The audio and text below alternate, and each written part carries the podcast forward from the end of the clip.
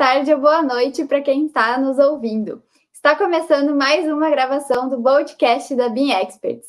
E no episódio de hoje, a gente vai falar sobre três dicas para você entender como que a revisão de projetos pode ajudar a melhorar a qualidade dos seus projetos. E o nosso convidado de hoje é o Paulo Vilarinho. Seja muito bem-vindo, Paulo. Se você puder aí, se apresente então para quem está nos assistindo e nos ouvindo. É, boa tarde, pessoal. Meu nome é Paulo Vilarinho. Eu sou daqui de Terezinha, Piauí. Sou engenheiro civil, já quase de manage, faltando só um módulo para terminar essa saga que foi essa pós-graduação. E tem sido muito gratificante. E hoje meu foco tem sido é, ajudar engenheiros e arquitetos a melhorarem seus fluxos de trabalho utilizando o BIM, né, vendo como essa metodologia pode realmente ajudar tanto no desenvolvimento dos projetos, mas também na parte da venda, né, para o cliente, seja ele cliente construtora, seja ele também um cliente final. Ótimo! E, Paulo, hoje então a gente vai estar falando aí sobre revisão de projetos, né? Para quem não sabe, uh, dentro do universo BIM, a gente tem aí, segundo a Universidade da Pensilvânia, 25 usos do BIM que podem ser adotados em quatro fases diferentes, né? Fase de uh, planejamento, fase de projeto, fase de construção e de operação. E a revisão de projetos, então, é um desses usos do BIM, que faz parte, então, de tudo que a gente vê dentro do BIM EAV. E é sobre isso, então, que a gente vai estar falando hoje. Então, eu queria perguntar aqui para o Paulo o que é, então, essa tal de revisão de projeto, para quem ainda não conhece, não está familiarizado com, com esse uso do BIM e está conhecendo agora. O que é a revisão de projetos? Vamos lá trabalhar de uma forma bem prática, então acho que vai ser mais fácil de, de, de explicar. Vamos supor o seguinte, que você quer analisar seu projeto, mas a gente está acostumando a utilizar nossos projetos da forma atual, que é o quê? Mostrar em CAD, ou seja, a, a gente coloca ali duas linhas que representam, por exemplo, uma parede né, duas linhas paralelas com uma distância de 15 centímetros. Então, a gente pensa que tem que imaginar ali uma parede que tem. Mas, e aí? Será se outra pessoa vai saber? Será se meu cliente vai ter essa noção de que realmente aquilo ali é uma parede? Eu ainda tenho que educar ele que ali vai ter uma parede. Será que não seria muito mais simples eu mostrar um modelo 3D para ele e ele conseguir analisar? E ali mesmo, eu conseguir fazer, mostrar é, empecilhos que ele não iria querer naquela obra, por exemplo, ah, isso eu não gostei na obra, não quero que aconteça na minha. Então, a revisão de projetos é justamente isso, você vai conseguir analisar, fazer essa revisão mais refinada do seu empreendimento, que ele vai ser no futuro, ser construído, tentando você alinhar suas expectativas, tanto as suas como a do cliente, principalmente do cliente, né, já que ele que vai estar pagando toda essa parte, mas também pode ser utilizado para a gente conseguir é sanar várias dúvidas que tenha durante, durante o desenvolvimento do projeto. Então, assim, dessa, de forma bem simples mesmo, é isso que seria a revisão de, de projetos, não, utilizando a parte do, utilizando o BIM. É isso aí. E para a gente poder fazer o uso né, dessa, desse uso do BIM aí, a, a revisão de projetos, a gente pode aí estar tá usando alguns softwares para nos auxiliar. Um dos mais conhecidos hoje é o Algin. O Algin é um software gra gratuito, né, que qualquer pessoa pode baixar no seu celular ou acessar pelo computador, onde você vai fazer o upload do teu modelo BIM e tu vai então poder ver em realidade aumentada no teu celular todo aquele projeto construído. Tu pode ir na frente da obra do teu cliente e mostrar aquele projeto uh, dentro do teu celular ali, o cliente pode andar dentro da obra. Então, ele é muito legal, ele realmente faz essa imersão do cliente dentro do projeto. Tu consegue ver aí também alguns conflitos já, né, entre os projetos, já consegue fazer essa, uh, visualmente, né, essa compatibilização. Só de ver aí se as tomadas estão nos lugares certos, se os pontos de águas foram alocados nos lugares corretos, aonde que estão, por exemplo, o ar-condicionado, uh, se se, as, se não tem nenhuma viga, se não tem nenhum pilar conflitando com uma porta, coisas assim mais. Uh, mais que seriam mais grotescas assim, pra, assim, né? É, a arquitetura e, e até mesmo ela como se fosse assim, você ia colocar uma viga ali, e aí a arquitetura vai e fala, não, eu não quero isso daqui, isso aqui vai atrapalhar muito o meu projeto, a estética não vai ficar boa, até mesmo a questão, o grande problema que a gente tem dos chafes, onde colocar, acho que arquiteto, se desse ele embutia, não existia chafes de forma alguma, porque para ele aquilo é feio, é muito feio, e realmente é feio, você vê do nada, a gente vê muitos chafes em banheiro, né, então a gente vê às vezes aquele sacado dentro do box para poder passar todas as tubulações ali. Então, você consegue ver, né, com o modelo 3D, utilizando a parte da revisão BIM, você realmente, como a Larissa colocou, né, você vai utilizar a realidade aumentada, que no caso utilizar o alginho, vai lá na obra, leva o cliente, só toma cuidado quando ele for lá para não o terreno não estar tá desnivelado, acabar no caindo, e aí, sei lá, vai lá, mostra para ele, olha, é desse, é desse tamanho que vai ficar seu quarto, tá bacana desse jeito, ou uh, você está gostando da forma como vai ficar aqui as tomadas para você, onde vai ficar o, o, local aqui do seu banheiro, onde vai ficar, assim, até a própria, todas as disciplinas vão se beneficiar, até mesmo se você colocar para a parte de, é, arquitetura de design de interiores, pode também se beneficiar e mostrar para ele como é que vai ficar realmente a casa dele lá no, lá no final. Então, ele vai ver primeiro a como é que vai ficar a casa dele, antes mesmo dele desembolsar, sair do bolso dele, ele gastar e, às vezes, até se, como eu falei, né, alinhar as expectativas com o cliente, se aquilo realmente que a gente vai vender vai atender o que ele tanto sonha. Porque, querendo ou não, eu vejo como uma casa, um empreendimento, um sonho que, que, a, que a pessoa almeja. Com certeza. E esse uso do BIM é um uso que tem tudo a ver com o triângulo BIM Experts, porque o triângulo BIM Experts ele fala justamente que a gente tem que atentar atentar para três pontos, né? Objetivos do cliente, estratégia comercial e conhecimento técnico. Conhecimento técnico é o que qualquer engenheiro arquiteto já tem, né? Ele tem todo aquele conhecimento, aquela bagagem já que veio da graduação para poder fazer um projeto adequado para o seu cliente. Uh, e o os objetivos do cliente é o que a gente está buscando atender, então, quando a gente faz um projeto. A gente tem que fazer um projeto adequado à realidade do cliente, ao que ele está nos solicitando, a pessoa que vai estar tá morando ali dentro, né? Então, com essa revisão do, de projeto, a gente pode sim mostrar para ele e ele vai entrar lá dentro enxergar de uma forma muito mais real se realmente é aquilo ali que ele está buscando, né? Se aquele ali realmente é o objetivo dele, se é isso que ele que ele estava sonhando, né? Se, é, é, se, é, se realmente é a realização do sonho dele, ou se a gente precisa fazer alguma adequação aí para tornar isso mais real. É que é aquela coisa, primeiro a gente é entrega. A gente entrega primeiro o que o cliente quer, né? Eu escutei uma vez, primeiro a gente entrega o que o cliente quer, que é o objetivo dele, e depois a gente entrega o que ele precisa.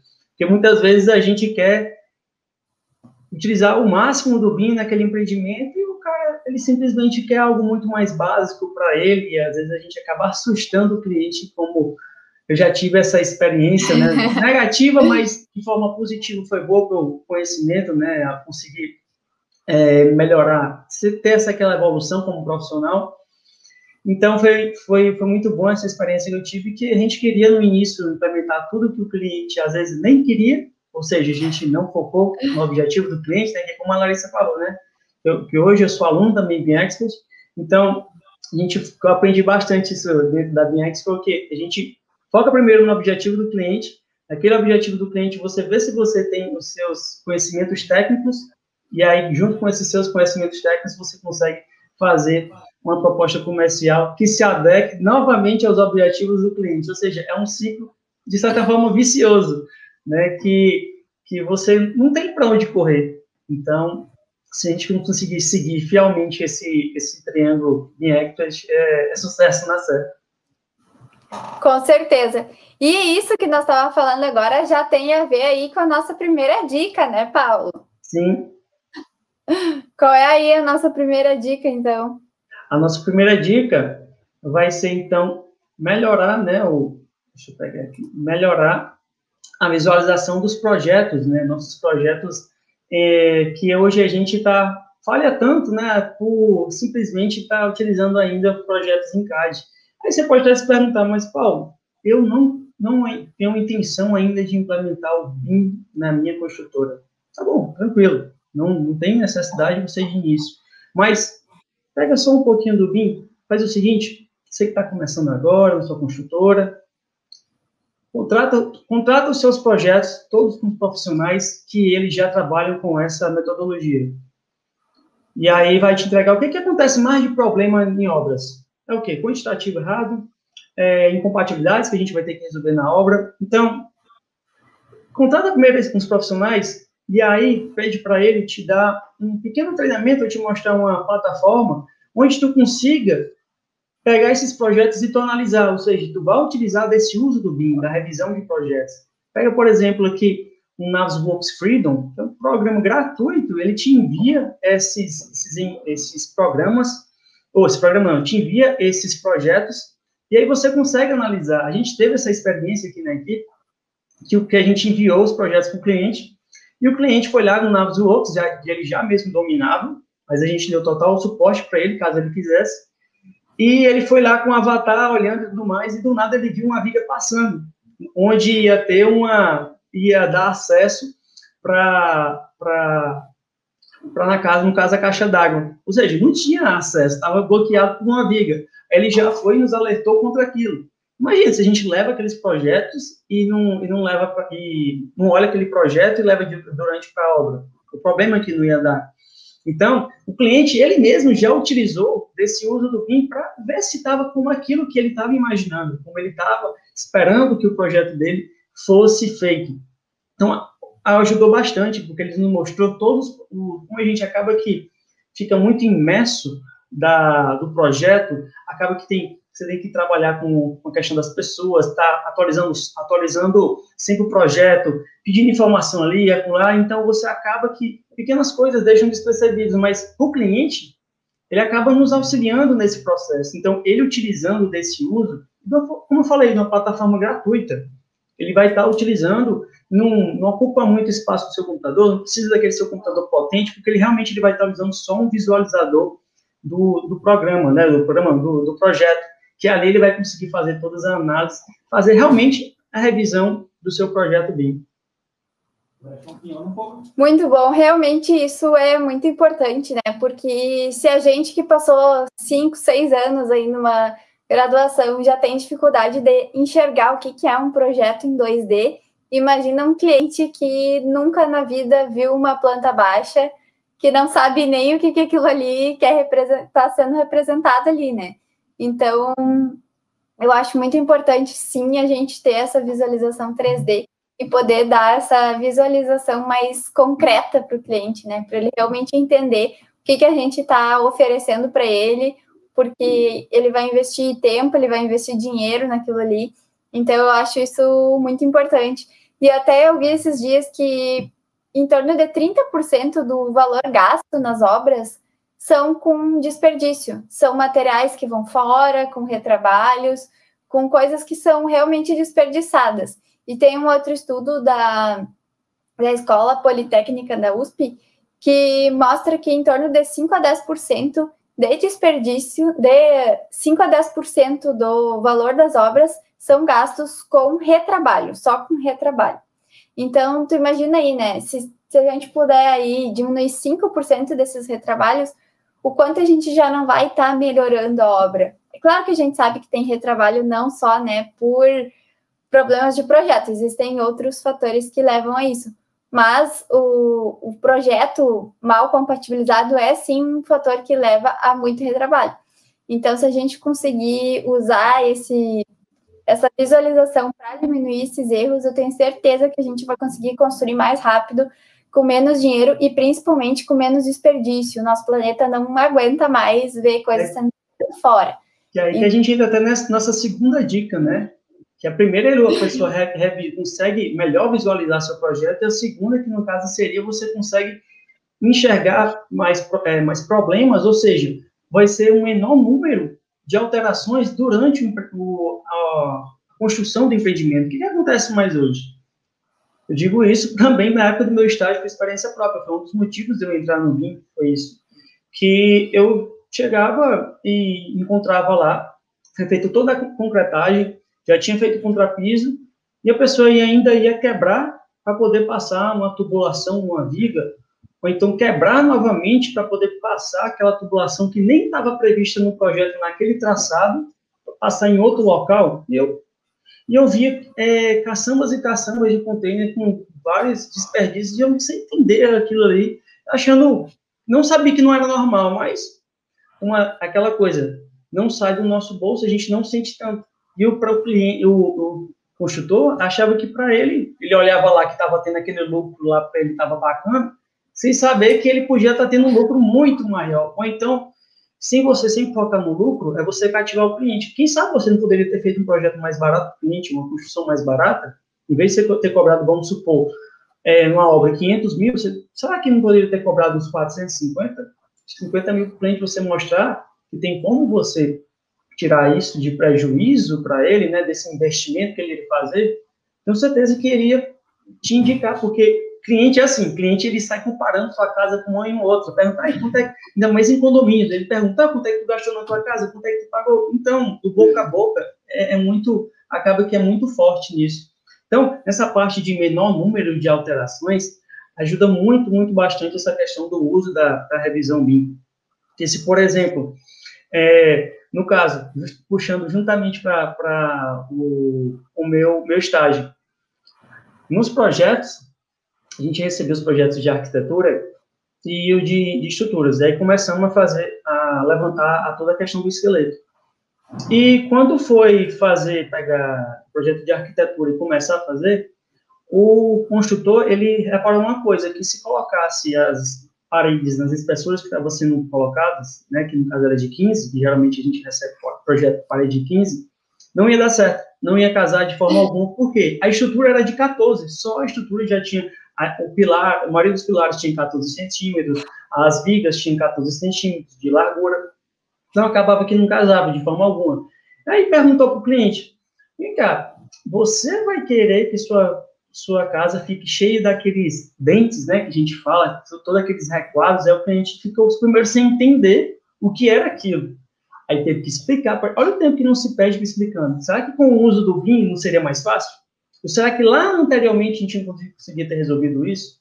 E aí, vamos lá, continuar, que é muito interessante como é que despestitui tudo isso. Mas não, vamos aqui utilizar o bloco de 14, beleza. Mas o que, que acontece? Quando você utiliza um bloco de 14, simplesmente sai do de 9 para o de 14. Os projetos de instalações foram feitos em cima do projeto de arquitetura que tem paredes de 15. Qual o problema disso quando você usa de 14? Todas as suas dimensões internas mudam, ou seja, a, localização dos pontos eles vão mudar. O problema que isso deu para mim na obra, eu ia falar, olha, não é mais nesse ponto, é nesse outro. E para poder fazer o projeto de o projeto de do S-Build, onde o cara estava se pensando que onde ele colocou ia realmente ia ser lá. Não foi. Era em outro local. E além do mais, pensando que capuça por aí, os móveis planejados, um projeto, um pré-projeto, já tinham sido levados em consideração ao projeto de arquitetura aprovado. Aí lá se vai, eu falava para a arquiteta, olha, o quarto, o quarto, em vez de ter, vamos supor o seguinte, eu não lembro muito bem a dimensão, em vez de ele ter 16 metros quadrados, agora o quarto tem 15 metros quadrados. E a arquiteta ficava sem entender por quê. Por que uma dimensão está menor que a outra? Aí lá se vai a empresa novamente ter que tirar toda vez todas as medidas. A obra atrasou simplesmente de 4 a 6 meses, se eu não falar a memória. Olha o prejuízo que isso não dá por conta de uma parede que não foi pensada lá atrás. Se a gente tivesse utilizado, imagina, vamos levantar os projetos como eles veio. Eu não estou dizendo para você fazer o projeto justamente é, já em BIM. Vai lá, modela o que foi feito os projetos e analisa. Faz a revisão dos seus projetos ali. Tenho certeza que muitos erros você iria encontrar. E esses erros você não ia levar para onde? Para a obra, que é onde tem o maior gasto, é lá na obra. Traz para o projeto, traz para a fase de projeto, para a concepção, que tenho certeza absoluta que o custo seria muito menor. E doeu bastante no bolso, ainda mais do cliente, porque teve aditivos durante o, pro, o projeto.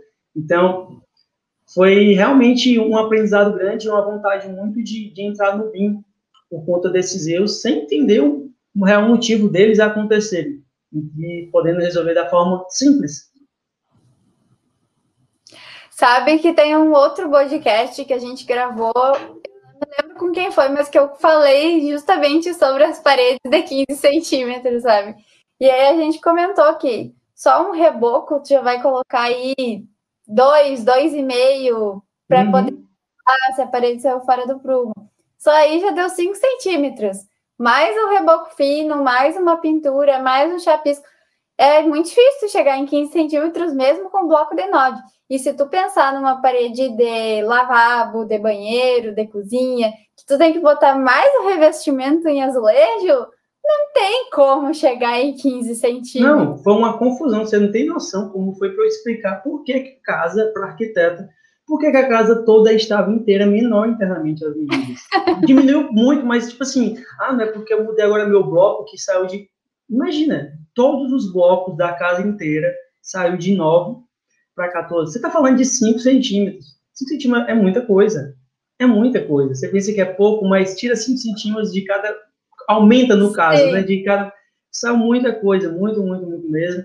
E, e se você fosse fazer com parede de 9, ia ficar aquela, um bloco de 9, ia ficar aquela coisa feia. Ia demorar para fazer. Porque, querendo ou não, eu recebi esse relato de pedreiro falar: Paulo, o mestre de obra chega aqui, o engenheiro também chega aqui, e vai ver o que, que a gente fez a gente passou o dia inteiro fazendo essas rebarbas, os requadros, porque você faz, cai. Aí faz de novo, aí tem que esperar secar para poder passar. É, eu esqueci agora o, o nome do, do, do, do equipamento, para poder deixar lisinho. Toda vez eu esqueço. A desempenadeira. E, é isso. E aí você passa, se passar com muito tempo, pouco tempo, já cai. Então, isso são pequenas coisas para você ver, que são realmente pequenas coisas que fazem diferença. Então, é aquela coisa que nem você vai vender para o cliente. Você, o cliente ele pensa que ele tem só um probleminha, mas não sabe que aquele problema pode se, a, causar vários outros problemas. Então, é impressionante. Eu fico assim, meu Deus, ainda bem que existe essa tecnologia que vai realmente nos ajudar a, a diminuir esses, esses erros que acontecem, às vezes até grotescos, e às vezes simples, bestas que não eram para acontecer de forma alguma. Com certeza, e pensando em estrutura, é muito difícil tu ter um pilar aí com menos de 14 centímetros, né? Conta da norma, né? Principalmente pela norma, né? Pela área da seção transversal que a gente precisa ter. Então, é algo que tem que ser levado em conta desde o início, né? E se não foi levado em conta, que a gente tenha aí uma segunda etapa que a gente possa, então, verificar isso e entender que está dando errado, né? antes de começar a construir, antes de levar o problema, para a obra, antes do pedreiro ficar bravo com a gente, dizer, mas estava sendo o projeto, eu fiz que tem o projeto, por que, que eu tenho que mudar agora? Não, e além do mais que ele pode usar o BIM, né, até o próprio, levar o BIM para a obra, que é o, é o importante. O que, que acontece? Hoje a gente faz o, o BIM dentro do nosso computador, muito bonito, muito bacana e tudo mais, e a gente está entregando o que ainda? Entendeu? Papel. Papel. Não mudou nada. Realmente não mudou nada. Eu digo assim, não mudou nada porque o que acontece? Vai fazer uma, por exemplo, está numa parte de um shaft, onde geralmente tem muitas juntas que acontecem, né? Ou então vai vindo de um banheiro que você tem que puxar de uma caixa sifonada, que tem que descer juntamente no juntamente lá na, na, no shaft. E o que que acontece? Às vezes o cara não, não tem a noção muito bem de como é que vai ser aquilo ali. Você mostra para ele, olha, é dessa forma, você mostre para ele lá no projeto envio, ou seja, você vai estar tá fazendo análise, vai estar tá revisando com ele, juntamente com ele, ser daquela forma. Eu achei uma coisa impressionante que foi um, achei muito bacana, esse que não tinha visto ainda. Um amigo meu aqui de, de Teresina, ele postou no Instagram e na mesa do escritório dele, ele estava postando na televisão o projeto e estava ele, cliente e o mestre de obras, mostrando para o mestre de obras como é que tinha que ser feito. E para a gente, querendo ou não, pessoal, infelizmente, grande parte da nossa população, ela é analfabeta. Eu digo isso porque eu, quando era época de assinar para receber o pagamento, tinha pedreiro na obra, servente, que, cara, lá se vem tudo de novo com esse negócio de assinar. Eu, rapaz, bota um X aí, qualquer coisa aí. Ele não sabe, não é, é ser realista, a gente não pode ser hipócrita disso. Então, imagina, eu mostro para ele, olha, vai ficar dessa forma aqui.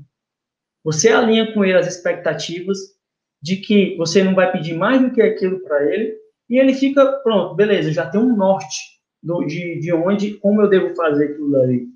Então, ajuda bastante né, nesse ponto, até nesse ponto BIM, nessa parte da gente não tem profissionais, infelizmente, capacitados, que isso aqui dá até um tema para um outro podcast, que é, a gente quer implantar o BIM, mas não quer, de forma alguma, é, melhorar a nossa mão de obra. Com certeza, dá papo aí para mais um podcast inteiro só sobre isso. Isso é uma realidade que, infelizmente, a gente tem que enfrentar, né?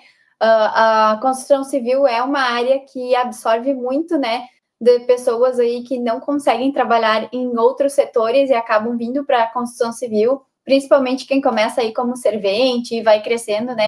Torna pedreiro e depois vai, vai se capacitando aí com a experiência.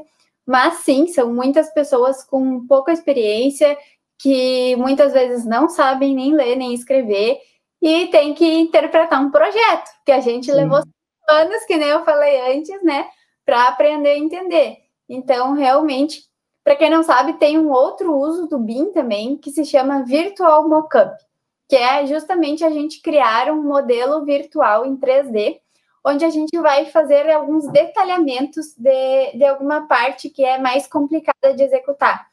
Então, a gente pode fazer um detalhamento, por exemplo, ah, como que eu quero que a minha parede seja? Então, eu vou detalhar o tamanho do bloco, o tamanho do meu reboco, o, todas as camadas da minha parede, com mostrando ali exatamente em detalhe para o pedreiro entender como executar. Ou então, alguma parte mais difícil de, da parte de, por exemplo, hidrossanitário. Tem minha tubulação de esgoto descendo e tem que passar no meio da estrutura. Já conversei com o projetista estrutural, tá ok para passar, mas eu tenho que mostrar como executar. Então eu posso fazer esse detalhamento, mostrando a minha estrutura, mostrando as armaduras, aonde que passa o quê, para que isso seja entendido de forma mais fácil lá na obra, para que essa execução tenha menos problemas até de retrabalho, menos problema de desperdício, de ser feito errado, daí tem que parar a obra, volta, faz de novo. Então, esse é um outro uso do BIM que eu já estou comentando aqui com vocês, uhum. que também, junto com a revisão aí de projeto, pode auxiliar bastante nessa questão lá na obra, né? De levar para o de levar para a pessoa aí de, de para fazer essa execução das nossas obras. Larissa, teve até uma live que eu participei, eu achei super interessante, na verdade, não foi na live que eu passei, eu estava vendo uma live, eu confundi, mas foi bem interessante que eu vi uma pessoa que ele é pedreiro e ele estava se formando em engenharia e ele já estava indo atrás de saber como é que ia fazer os projetos em BIM. Olha como é que esse profissional não vai se capacitar. Ele, ele não vai chegar pronto. Para mim, ele vai chegar pronto, porque o que acontece muito é que a gente está aqui nesse nosso mundinho da, do projeto, pensando que é daquela forma, vindo lá com uma, teoria. Mas não é assim que funciona na prática. Você não, é daquela forma, daquele bonitinho que você vê lá na, lá na sua graduação. É totalmente diferente. Eu, então, e foi uma, até você estava falando até em porcentagens, e eu tinha uma versão levado é, um dado, vi um dado, que cerca de 45% dos, da problema de patologias que acontecem nas obras é por conta de falhas no projeto, erro nos projetos. E aí, puxando um outro problema, um outro, outra porcentagem, que é daquela que você falou de, de 5 a 10% é só, só de desperdício, dessa mesma, fala que o projeto, ele corresponde de cerca de 3 a 5%. O valor de investimento de um projeto chega de 3 a 5%. O que é 3 a 5% de uma obra que é que nem um, um, vídeo que tem, um vídeo não, um áudio que tem que circulou por muito tempo que, que era o cara ele reclamando porque o, um projeto de estruturas, a fundação, projeto não, projeto de estruturas estava dando 50 mil reais. Aí o cara falou, cara, se você não tem dinheiro nem para poder pagar o projeto, nem começa a fundação, porque só da fundação você vai gastar muito dinheiro. Então é isso, infelizmente a gente é. tá nessa parte de catequizar. Eu estava até comentando na, na pós-graduação, que, na minha opinião, uma das grandes barreiras que a gente tem no BIM é essa parte de, uma, duas, na verdade, que é essa parte de como a gente já vem utilizando, né, como é que é vendida a questão dos projetos e tudo mais, que é tudo para agora, para já, e, e outra parte também é a pessoa entender a importância do BIM. Né? Então, a gente, eu acho que a principal barreira de entrada é realmente o pessoal entender a importância e como é que pode a gente está falando aqui, gente, a gente está mostrando aqui, o Algin é gratuito. O, é, Freedom, é, o nome lá, Freedom, é gratuito. Ou seja, são todos programas gratuitos. Você não precisa ainda, de primeiro, uma hora vai precisar, mas não precisa de agora você, meu Deus, quero implementar o BIM agora de uma vez na minha empresa. Calma, calma. Escutei uma vez uma, num amigo meu também. É, vamos fazer a passos de bebê, baby steps. O bebê não vai devagarzinho, não vai caminhando devagarzinho, até que depois vira adulto, criança, vai caminhando mais. Então, vamos devagar, vamos com calma, porque essa euforia que a gente está vendo no mercado, querendo ou não, essa euforia está tendo no mercado de muitos profissionais querendo implementar alguma vez um BIM assim tudo mais, está é, tá tendo, eu vejo isso, partiu por mim também mesmo, e aí a equipe a gente começou assim, e aí ver um projeto onde o cliente fala, gente, menos é mais, deu um, um botou um freio assim, no, notou o pé no nosso freio assim, e foi, foi muito bom esse, esse feedback dele, e a gente viu que, calma, com calma, que a gente consegue, mas realmente fazer isso, alinhar as expectativas tanto suas, da sua equipe, como a do cliente, saber focar, volta, a gente volta naquilo, objetivo do cliente, que você precisa sempre focar. Com certeza, objetivos do cliente vai ser sempre a parte mais importante. Entrega o que ele está pedindo, depois tu vai mostrando o que, que ele realmente precisa. O objetivo do cliente é, é, é sempre na frente. É, é a estrelinha da árvore de Natal, digamos assim. É. Sempre foquem. É sucesso na certa focar nos objetivos do cliente. Isso que tu falou da questão, né, dos, das pessoas acharem os projetos muito caros. Eu também já passei por isso. Eu passei por, por uma cliente que, quando ela olhou o valor dos projetos, ela tomou um susto. Ela disse: Não, mas eu não tenho esse dinheiro. E a gente disse: Olha, mas a gente estima que para tudo que tu pediu, tu vai gastar em torno de tantos milhões para fazer o teu empreendimento. E dela ficou assim: Não, vocês estão loucos, não vou gastar tudo isso. Então as pessoas realmente elas não têm noção do quanto elas vão gastar, de quanto está o valor dos materiais. A gente teve assim altas gigantescas aí em valor de expectativa vai pro... madeira, de tudo. Uhum. Então, eles têm expectativas que muitas vezes não são realistas e cabe a gente tentar mostrar isso e, e, balancear isso e mostrar, não, mas a realidade é essa, e é com isso que tu vai ter que trabalhar.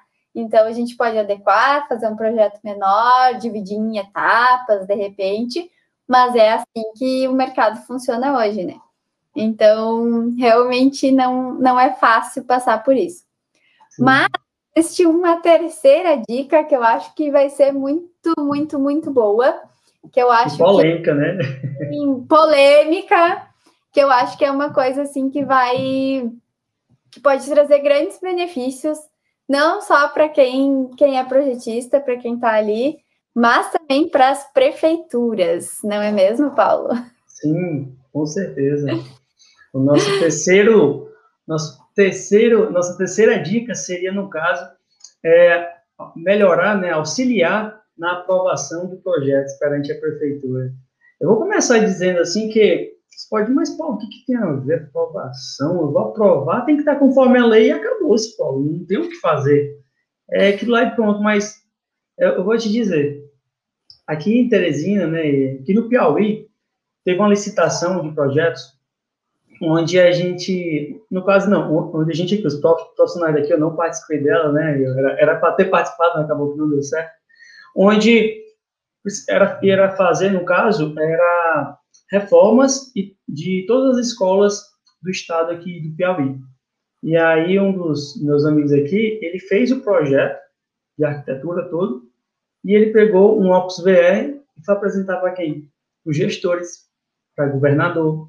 Está utilizando o quê? Querendo ou não, está utilizando a parte da revisão de projetos, onde ele iria aprovar se aquele projeto realmente estava de acordo com o que ele estava imaginando, que ele iria entregar para a sociedade. Então, esse é um dos pontos, mas onde a gente queria chegar com essa dica é o seguinte, a gente vê que tem hoje muito, muito acontece muito, é o quê? Você vai, tem seu projeto e quer aprovar na prefeitura. Demora dias, semanas, meses. E a gente, infelizmente, não é culpa dos profissionais que tão, estão lá. Não é culpa deles, muitas vezes. Não é culpa. Acho que ele tem, se for para colocar culpa, seria no máximo 10% de culpa. Por quê? Eles estão utilizando a, a, a, as ferramentas que são, são dadas a eles. Das mal tem um CAD, tem que utilizar o CAD que, que é do computador deles que tem que utilizar. Então, e fica muito difícil fazer essa análise de, do projeto, ver se está de acordo com o que a, a norma pede, né, se a lei pede. Então, como é que a gente vai querer realmente, por isso que a gente fala que é polêmico, como é que a gente vai querer adotar BIM nessa parte? Então, se a gente começando aos poucos, que a gente está nessa parte né, de transição, querendo ou não, começou já, né, essa da lei, né, a partir agora de, de 2021 já está começando, mas creio que ainda vai demorar bastante isso. Eu vejo que a gente está saindo da nossa maior transição agora dos projetos 2D mesmo que 3D, da forma que for que vier, da forma que vier, querendo usar o 3D para poder mostrar e no máximo tirar uma, uma quantificação um pouquinho mais correta é, e uma compatibilização entre os projetos. Então, vamos supor o seguinte, na, na, na, na lei, né, para aprovar os projetos, a gente tem que ter toda a questão de uma área mínima daquele ambiente, tem que ter uma ventilação é, mínima para aquele ambiente, ver se, se a janela, se as janelas estão na altura mínima, que no caso 1,10, aí a pessoa vai lá, está lá no seu, olhando o CAD, beleza, está lá que está dizendo que está em, em 90, ou está lá em 1,10. Mas será que lá na obra, como a gente falou, e puxa até aquele ponto, quem é que vai estar tá construindo aquele projeto? Quem é que vai estar tá construindo? Será que essa pessoa vai entender, vai conseguir interpretar aquele projeto da forma certa? Então, você pega, é, quer ou não, casa tudo um ciclozinho bacana. E, e quando a pessoa for fazer, é, a prefeitura for tirar, para tirar o ABITS, no caso, né, para poder aprovar é, que, o, que o projeto está conforme foi enviado para a prefeitura, para liberar lá a casa para ter o ABITS.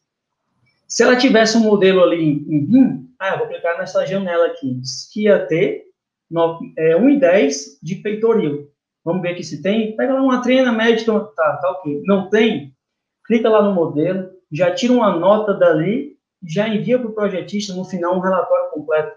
Pô, olha o tempo que a gente não ia ganhar com isso. A gente também tem um, que isso também faz parte até, querendo ou não, do, do outro uso do BIM, que seria de, de coordenação 3D, seria é, até uma parte de um, de um clash, a gente utilizar um software, no caso, por exemplo, o Solibre, onde a gente consegue colocar regras dentro dele. Ou seja, a gente consegue colocar a lei dentro dele. E você coloca o seu, o seu projeto lá dentro desse programa, roda essa, essa, essa regra, esse, essa cadeia de regras, ele vai te dizer, olha, o recuo não está como, tá, como era para ser. Olha, essas janelas não estão na altura, essas, essas, essas. Ele vai indicar quais são as janelas que realmente estão nas, nas, nas no peitoril correto. Vai te dizer qual é a, a área, o local que não está com a área correta. Imagina, gente. Eu sei que faz Paulo, tu tá falando aí de uma coisa que realmente a gente mal tem CAD. O nosso poder aquisitivo para software no Brasil, infelizmente, nossa moeda ela é muito fraca perante aos softwares que tem por aí, mas é como a gente estava falando. Gente, eu sei que é complicado. Mas e se a gente começar a utilizar esses vier com softwares gratuitos e mostrar? Não sei, eu estou, posso estar sendo, posso estar viajando aqui, pensando na coisa que não tem nenhum cabimento. E o grande outro problema que tem é que a gente passa uma gestão, não é uma coisa que é contínua. Muda uma gestão, sai outra gestão e muda totalmente os pensamentos daquela, daquela prefeitura que às vezes quer só atender aquela pessoa que, ah, eu votei em ti, então eu quero que tu é, faça o meu projeto, aprove o meu projeto mais rápido aí. É complicado, mas e se a gente conseguir adotar o mínimo possível do BIM, 1%, é que nem o Arthur fala, né? A gente nunca deve se comparar com o nosso, com o próximo, ou com o outro. Se comparar com a gente mesmo de ontem. E se a gente evoluir, nem que seja 1% ao dia, no final do ano, são 365% que a gente conseguiu evoluir. E a gente fala de evolução, é você ler um livro, você entendeu o que aquilo ali passa, e é evolução. É, você está num, num, emprego e você é, não está gostando muito daquele emprego, mas vê que você está conseguindo é um bom retorno de conhecimento, aquilo ali é uma evolução. Você fez um curso, é uma evolução. Implementou algo em algum lugar onde não existia aquilo, é uma evolução. Pessoas já me chamaram, Paulo, aqui, cidades do interior, Paulo, eu queria muito implementar o BIM aqui, mas, é, mas aqui um CAD tem, a prefeitura é sucateada, eu tenho que utilizar o meu computador. É, começa por você. Eu sei que a gente não, a gente fala muito aquela coisa que, ah, mas eu não vou morrer por prefeitura. Mas se a gente quer ver as coisas andarem, então se a gente não deve começar um pouquinho que seja? Imagina se tivesse uma pessoa em cada uma da, das, das, principais, eu não falo nas capitais, porque nas capitais também, aqui em Teresina, o pessoal da prefeitura já utiliza o BIM, né, para alguns projetos, mas a parte de aprovação não utiliza, mas imagina se em cada uma das principais cidades da, do, do estado tivesse uma pessoa, uma pessoa que fosse, interessada em, na adoção do BIM e que ela mostrasse aos poucos, olha, faz dessa forma, faz isso, faz isso. A gente mesmo aqui na equipe, a gente começou aos poucos, a gente utilizou muitas coisas gratuitas, muitos softwares gratuitos para poder conversar com o cliente. Para um gestor, o que, acontece? Muitas pessoas que são gestores, eles não são da área.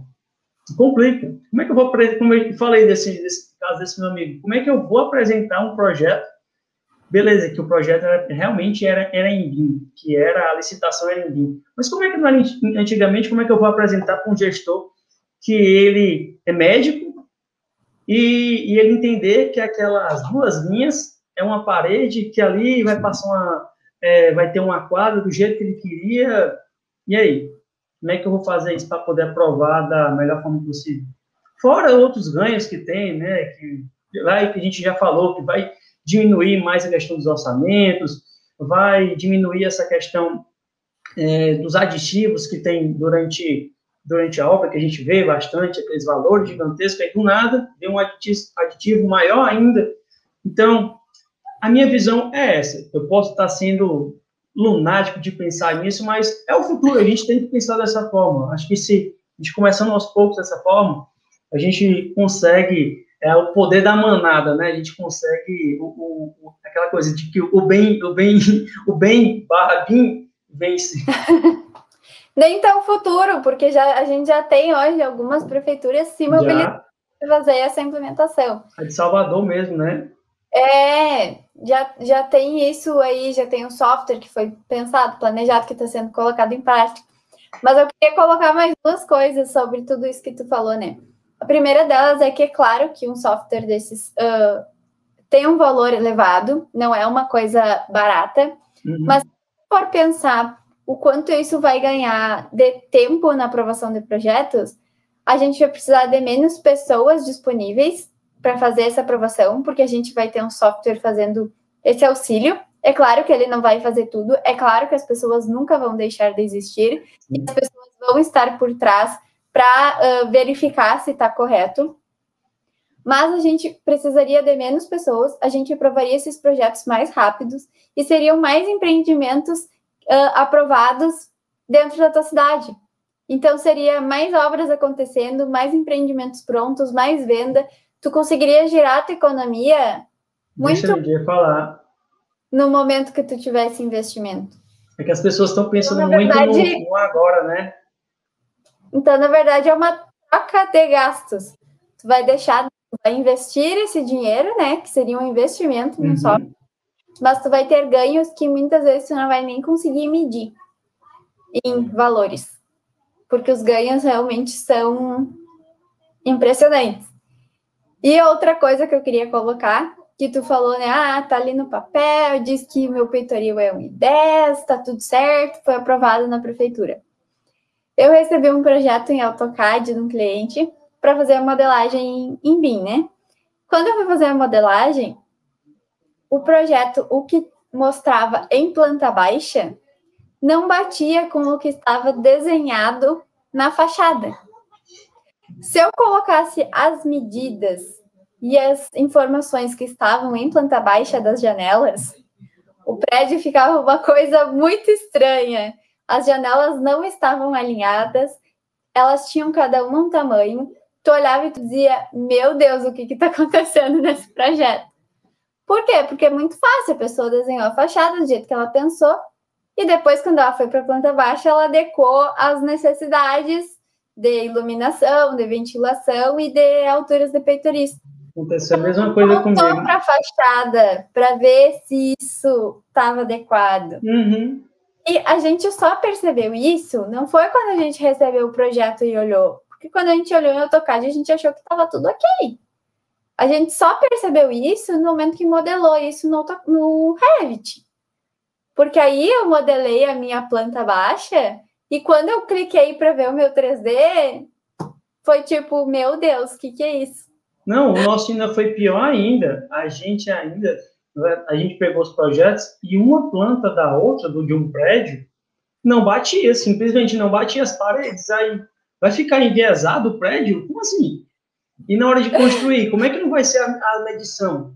Porque ele, ele pega no CAD, aí ele mede uma parede de outra. Ah, é isso. Aí ele fez um primeiro pavimento, passou para o segundo, oxe, não está batendo não, e agora? Vai fazer o quê? vai ficar doido. O projeto já aprovado por prefeitura, e aí, como é que faz? A dor de cabeça que ele não vai dar, ainda mais para o cliente. O cliente vai ficar. Porque, porque você, quando você fecha o contrato, você fala: olha, eu vim pegar a sua casa, seu prédio, tantos dias, tantos anos.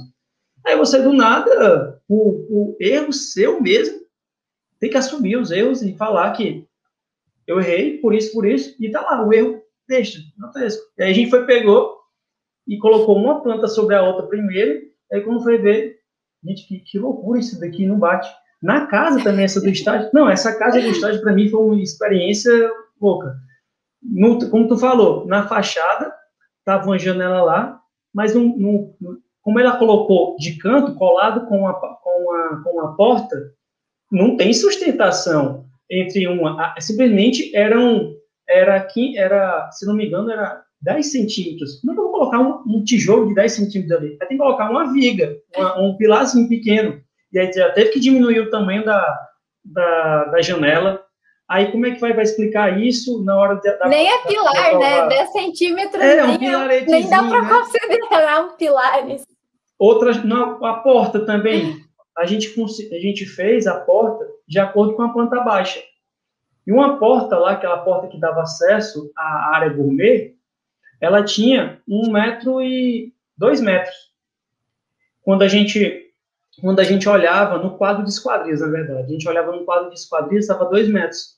E quando ia olhar na planta baixa, estava com três. Oxi, qual, qual é que eu vou agora fazer?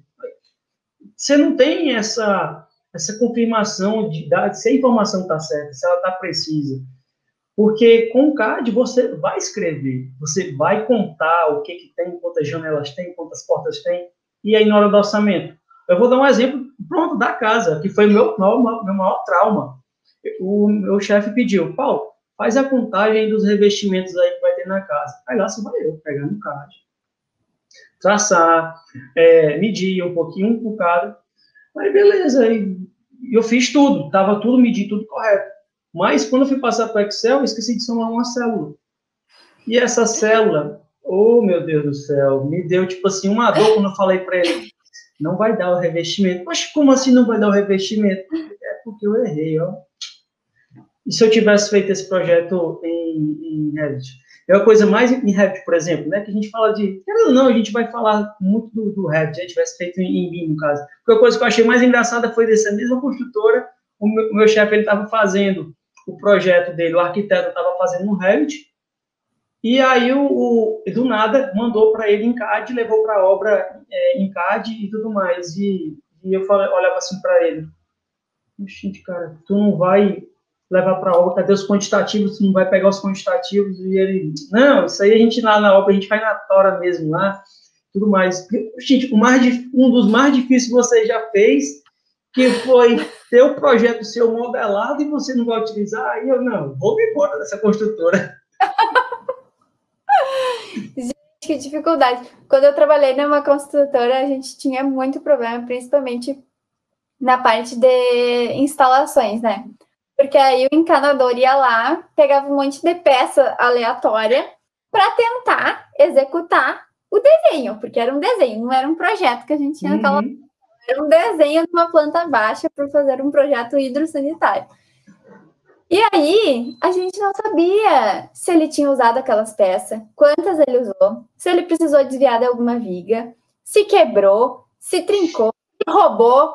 Como é que a gente vai ter controle da obra? A gente não tinha controle nenhum, não tinha como saber quantas peças foram usadas, uh, qual é a maneira certa. E eram várias casas iguais, então a gente podia ter a primeira, uhum. A replicar, a gente já ia ter, mas a gente não, não conseguia ter esse controle, sabe? Não conseguia. E daí, quando eu comecei a fazer projeto hidrossanitário, que eu comecei a, a realmente fazer esse quantitativo, né? Que eu comecei a entregar meus projetos com isso, eu fiquei, meu Deus, por que, que as pessoas não fazem todo mundo assim, né? Porque. E você consegue entregar os kits e montar as melhores. Então, você entrega, olha, para esse banheiro você vai precisar disso. Porque para ele, vamos supor que é várias casas, aí você entrega, olha, dessa casa, você vai precisar dessa. Disso. Aí vamos supor que sejam várias casas, mas sejam padrões diferentes. Aí nessa casa você precisa disso, nessa outra. Aí ele manda para o fornecedor dele, ele vai comprando de acordo, não compra aquele monte, porque infelizmente é assim. Exato. Mão de obra, mão de obra, infelizmente, mão de obra vê aquele monte de material lá, quer usar o máximo que tem para depois pedir. Eu não sei o que é isso, mas quer depois pedir. Então, infelizmente, é isso. Você consegue ter esse mau controle. Às vezes a gente pensa, né? As pessoas pensam que eu vou estar utilizando o BIM. Sempre as pessoas vêm procurar porque eu quero perguntar: você usa Revit? Aí a gente usa Revit. Aí não quer entrar em, em assunto de BIM, mas enfim, a gente utiliza Revit. Porque a gente queria, a gente viu que dá para poder tirar uns quantitativos melhores, a gente consegue fazer a compatibilização, ou seja, na cabeça das pessoas ainda está muito disso, dá só mesmo a quantificação e a compatibilização. Não sabe que dá para utilizar muitas outras coisas com isso, ter um controle maior da sua obra. Imagina, você ter na sua palma da sua mão a sua obra. Você entregar para o seu cliente, olha, tá aqui o S-Build do seu cliente, da sua casa, em 3D. Quando você precisar quebrar alguma coisa, tá aqui passando essa tubulação, toma cuidado. Olha, quando você precisar comprar tal tinta de tal ambiente, clica aqui, aqui que tu vai ter lá a referência do, da tua tinta. Ah, precisou, tu quer reformar toda a tua cozinha, mas tu não sabe quanto de revestimento vai pegar? Clica aqui, vai estar tá lá. Imagina você agregava, é como você fala, você entrega primeiro para o seu cliente o que ele quer. Ele quer o quê? Ah, o cara, ele quer a casa pronta. Ele quer a casa pronta. Com o menor custo possível que ele possa fazer, Aí imagina você chega para ele e entrega isso para ele. Mostra ali para ele como é que explica. Realmente investe esse tempo, investe esse tempo explicando para ele como é que ele vai utilizar isso. Investe, mostra para ele, boca a boca. Depois vai, tenho certeza que tu vai ser recompensado. É aquela coisa, gera valor primeiro, que depois tu vai colher os frutos. Com certeza. Bom, Paulo, a gente já está chegando no fim. Acho que a gente, a gente se empolgou. Se aqui se empolgou, começou a falar, a gente já entrou em outros assuntos sobre BIM, já começou a falar aí de, de quantitativo. Uhum. Resumindo aqui, então, hoje a gente deixou aí três dicas, né, de como, então, a revisão de projetos pode ajudar. A revisão de projetos, então, né, relembrando, é aquela visualização em 3D que o teu cliente vai ter, ou com realidade aumentada, ou com óculos, né, de realidade uhum. aí, ou também com laboratórios imersivos, que também pode ser usado aí para fazer a questão da revisão de projetos. E dicas essa... de softwares, né?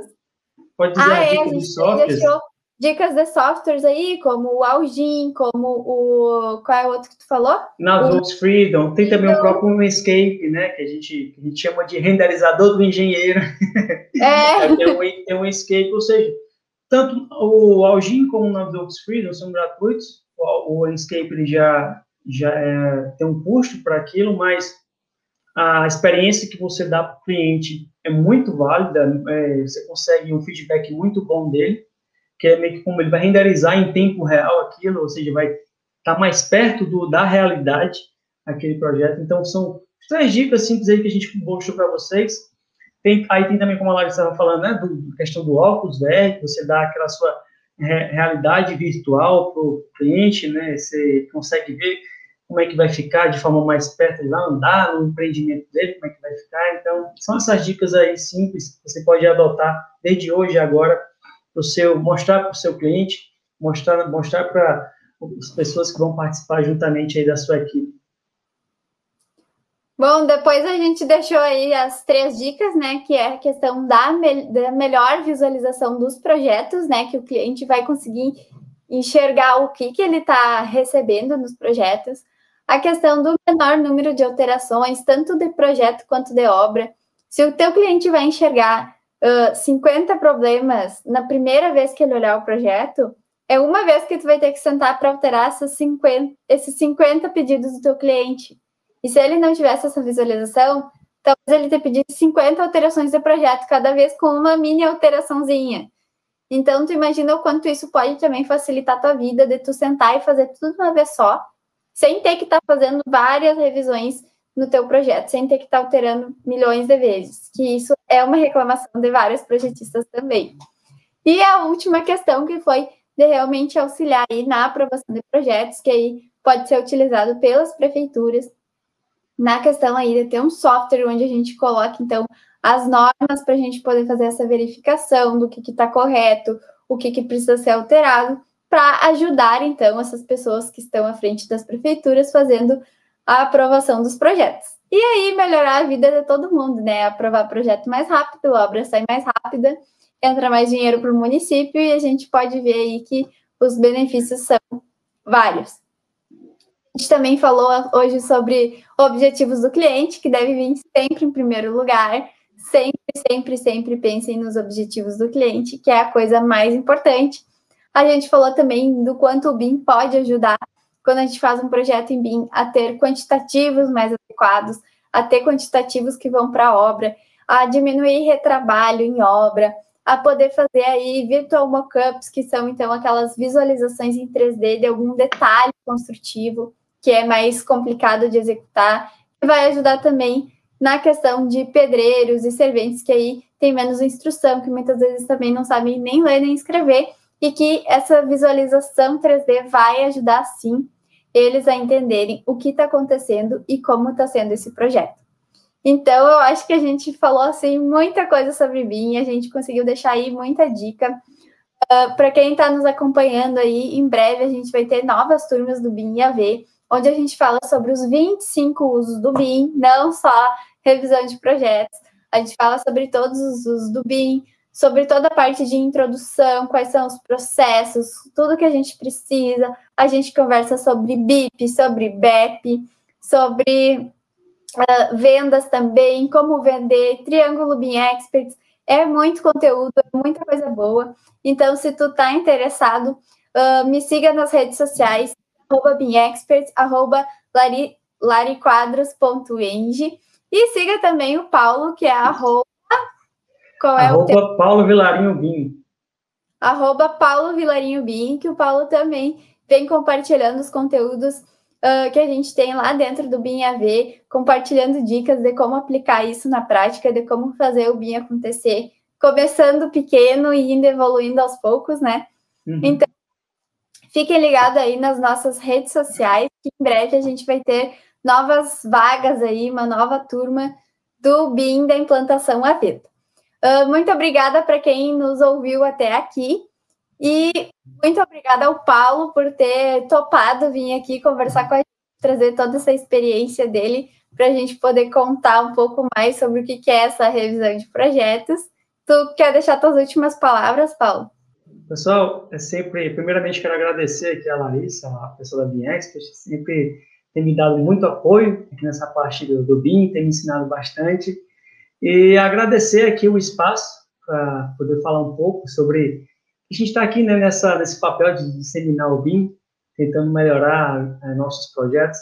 Então, só agradecer mesmo aqui o espaço e sempre que precisar pode, pode chamar que a gente está aqui para falar de, de, mais usos BIM, de como melhorar a questão de vendas, né, que é grande parte do foco da, da, da BIM Express. Eu tenho aprendido bastante e é um investimento que realmente mudou minha vida, parte do, do curso da BIM Express. Então, nos sigam nas redes sociais e, mais uma vez, obrigado, Larissa, e obrigado ao pessoal da Ambiente.